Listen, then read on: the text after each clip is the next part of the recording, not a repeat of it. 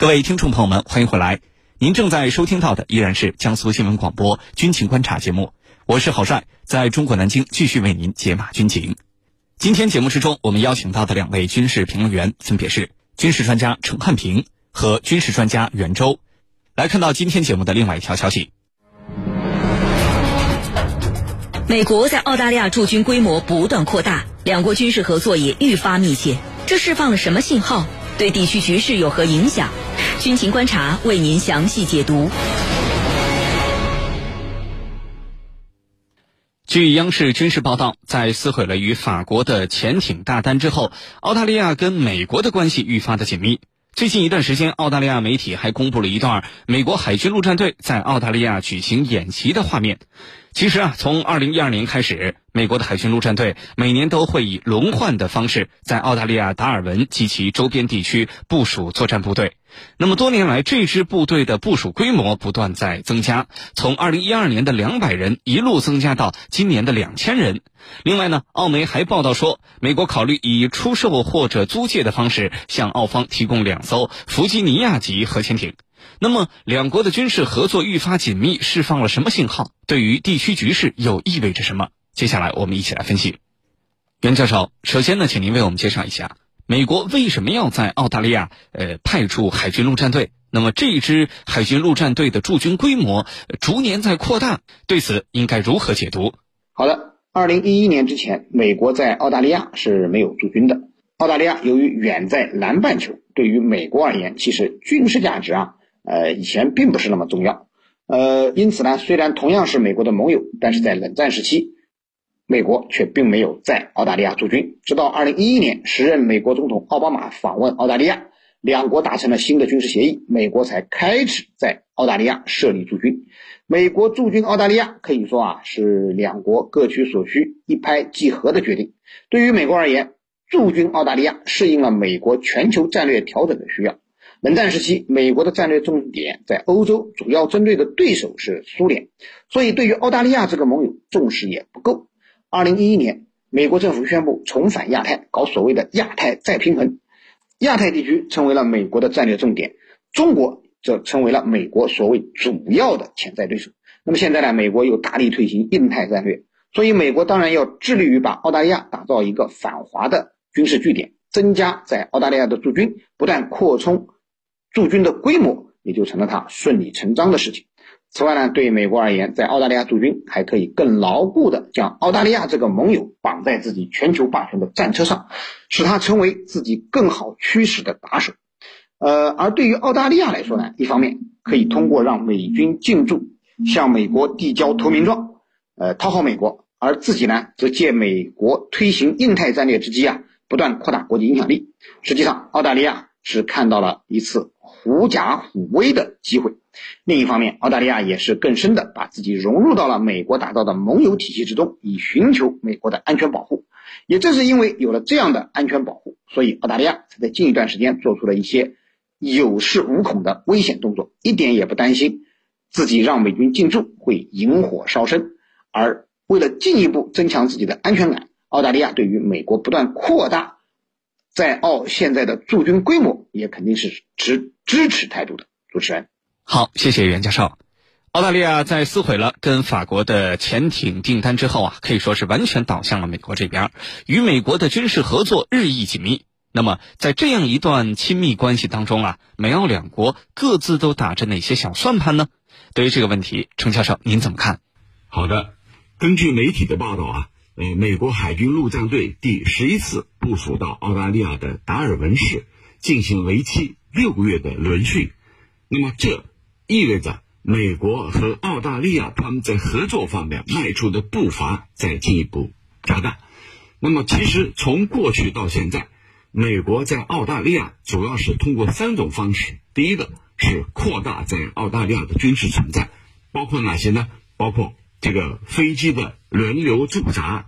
还有一个呢，就是海上，呃，舰艇的维护；再有一个就是加强地面的演习。目前呢，这个美国在澳大利亚有各种型号的飞机在进行所谓的轮驻，叫轮流驻扎，避免啊叫长期驻扎或者说定期驻扎，以轮流驻扎来规避法律上的这个相关的规定。同时呢，发展美国的水面舰艇和潜艇这个方面的呃维修啊、保障啊等等。再一个就是呃美澳之间经常性的举行叫所谓更全面的一体化的演练。那么这些做法都表明，美国和澳大利亚他们是在提升双方的防卫合作的。呃，那这里头双方有着怎样的企图，有着怎样的考量？其实双方的目的是不一样的。我们来看这个澳大利亚方面，他们觉得美国这么做是有着一个根本性的目的，这是什么？就是美国的思路和过去相比发生了一个非常大的变化。过去呢？是叫保护盟友，那现在呢？这个定位系统变了，对盟友的定位变成什么呢？从美国主动保护盟友，转向了叫提升盟友自身的能力。就过去我是保护你的，现在呢，让你来提升自己的能力，进行自我保护。这样的话，就是要帮助澳大利亚在军事能力方面有一个提升。比如说，美英澳三方的奥库斯。这个让澳大利亚获得核潜艇，这就是一个典型的提升盟友自身的自保能力。从过去美国保护它，变成这个他自己提高自我保护能力，这是一个根本性的变化。那么对美国来说，这样做的一个好处是什么？大量的这个大幅度的减少自己的开支，对吧？过去我保护你是要花钱的，现在呢，让你来提升自我保护能力。你自己去提升能力，我呢协助你，这里头的花费主要是你本国来承担的，对美国来说省去了很大的开支。那另外一方面呢，就是把你们当做我的能力的一部分，呃，我们说的通俗一点，把你当做枪来使，啊，让你啊听命于我，更加听命于我啊。这里头也和美国自身呃节省成本啊，同时呢，这个在。自身实力下滑的背景之下，一个不得已的选择。那么，对于澳大利亚来说，他有着怎样的企图？其实，澳大利亚认为，我呢想拥有更多的地区事务的主导权，比如说在东南亚这一块，在这个呃南海这一块，我要有更多的话语权，这个主导权。那我靠什么呢？我澳大利亚只有两千万人口，按这个实力，你的军事实力。各个方面是拿不出手的，那怎么办？那就要依靠美国。美国的实力在这儿独树一帜，我得依靠美国借船借船出海。那这样的话，对我本身是有好处的，能够提升我的能力，形成什么呢？一加一大于二，这就是澳大利亚要想达到的目的。要提升自己的地区事务主导权，凭自己是做不到的，那就要借助于地区大国，借助于。这个美国这样的盟友来实现呃自己的目标，对澳大利亚来说，它还有一个呃目的，那就是呃在这一地区，澳大利亚这个他觉得我已经面临来自于中国的压力，中国的军力越来越强大，我面临这个压力。那么如果说靠我自己单枪匹马没有办法去应对中国，那刚好可以把我们以所谓的共同价值观。把我们连接起来，来共同应对来自于中国方面对我构成的威胁。那这是澳大利亚基于冷战的这种思维和考虑。其实我们从来没有去主动威胁任何人，我们是一个防御性的国防政策。但是在西方的话语体系之下，我们发展自身的国力就变成对他们的威胁。主持人，好，谢谢程教授。军迷时间，军迷时间。军情观察现重磅推出了全新互动单元“军迷时间”。您想了解哪些新型的武器装备？您最关心的军事热点是什么？您对当前的国际局势有哪些自己的看法？请尽情留言提问，我们会邀请军事大 V 来为您答疑解惑。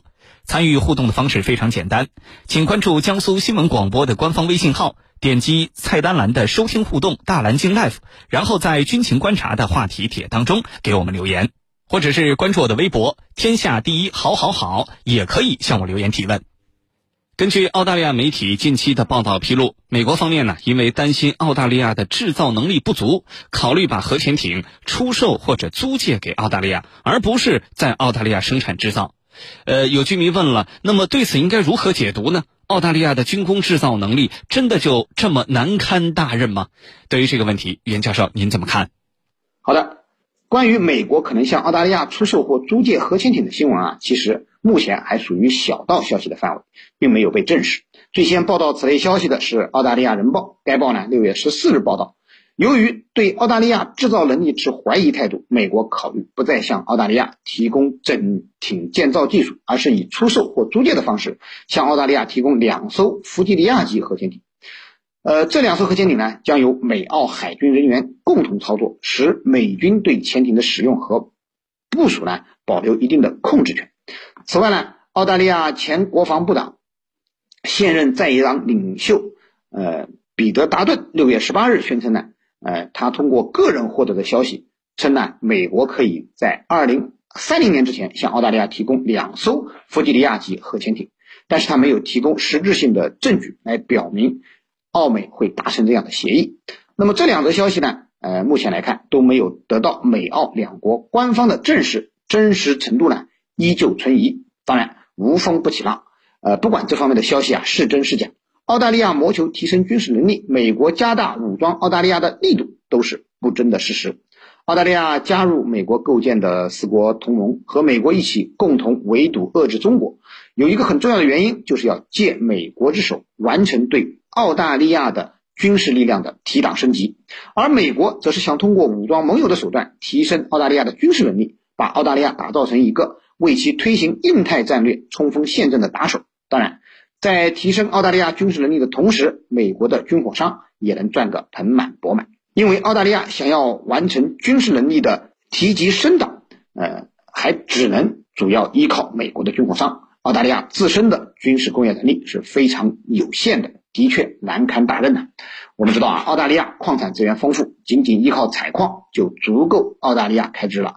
而且，澳大利亚地处南半球，是南太平洋唯一的大国，几乎没有什么安全威胁，完全没有必要像美国那样大力发展军事工业。所以，一直以来，澳大利亚军工水平都是比较薄弱的，也只能生产一些军用车辆。比较有名的就是澳大利亚生产的 AUG 步枪吧。呃，除此之外呢，其实澳大利亚连导弹都是从美国等西方国家进口的。不过近年来，澳大利亚一直强调要把军工产业扶植为澳洲的重要产业。但是发展军工绝对不是一日之功，需要强大的科技研发能力，还有完整的工业产业链。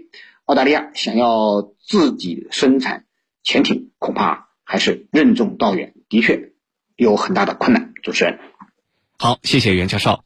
随着美澳两国在军事领域的合作愈发的紧密，西太地区的战略态势可能会受到什么样的冲击和影响呢？请程教授为我们分析一下。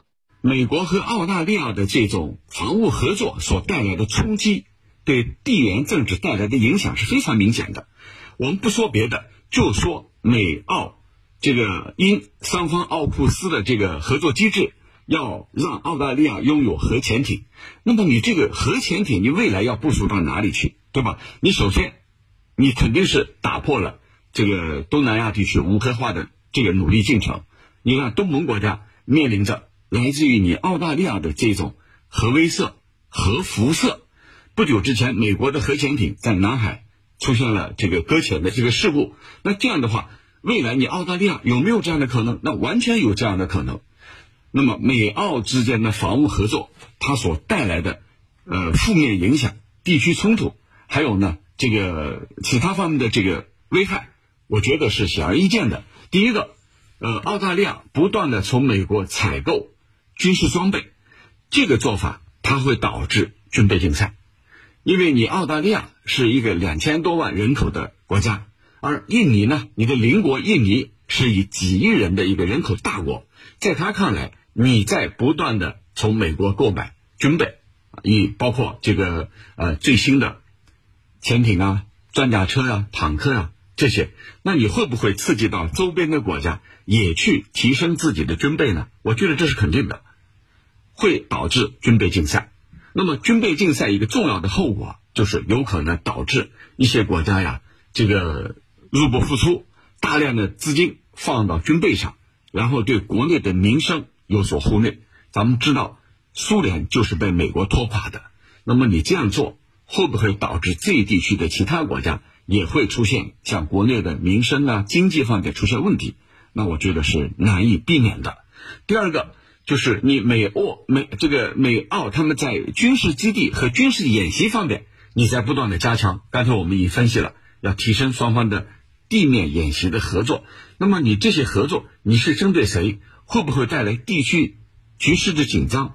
啊，肯定会带来地区局势的紧张，因为你们这样的这个军演啊，日益频繁，而且覆盖了不同的军兵种，那必然。会导致这一地区其他国家会有所考虑，觉得你这么做造成了这个呃我们自己的一种不安全感，那么必然会引发地区局势的紧张。第三个就是美澳加这种多边合作，你还在不断的拓展。美国和澳大利亚的合作，你现在又把日本拉进来，还有可能未来把韩国拉进来，那你这种这个美澳加的这种方式在不断的拓展。拓展呢，就是通过双边啊，通过多边啊这种所谓的安全合作机制。那你澳大利亚自身你在印太安全网络当中的作用，你是得到了强化。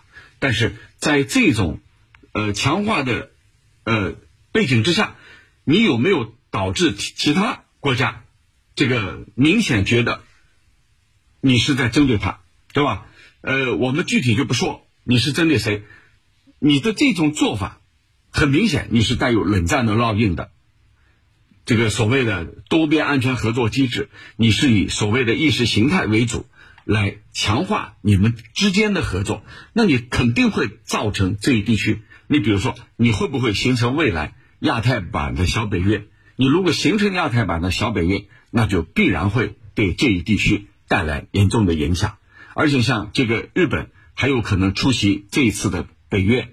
峰会，那这又是一个很重要的信号。这里头都和你美澳加的这种多边合作机制，呃的变化对地区造成的冲击是有关联的。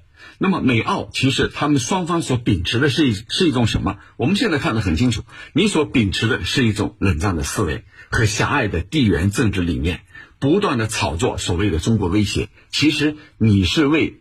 呃，自身的联盟强化来寻找借口，这既违背了时代发展的潮流，更不利于安全地区安全的稳定，还违背了亚太地区多数国家的和平意愿。那么，你的这个做法必然会遭到地区国家的抵制和反对，大家心里都有一本账，都有都有数。你这么做，你虽然呃你是从针对中国的，但是你把这个地区局势也搞得一团糟。这是大家都能看得见的，所以最终的结果，那么我认为有四个字，就是穷兵黩武。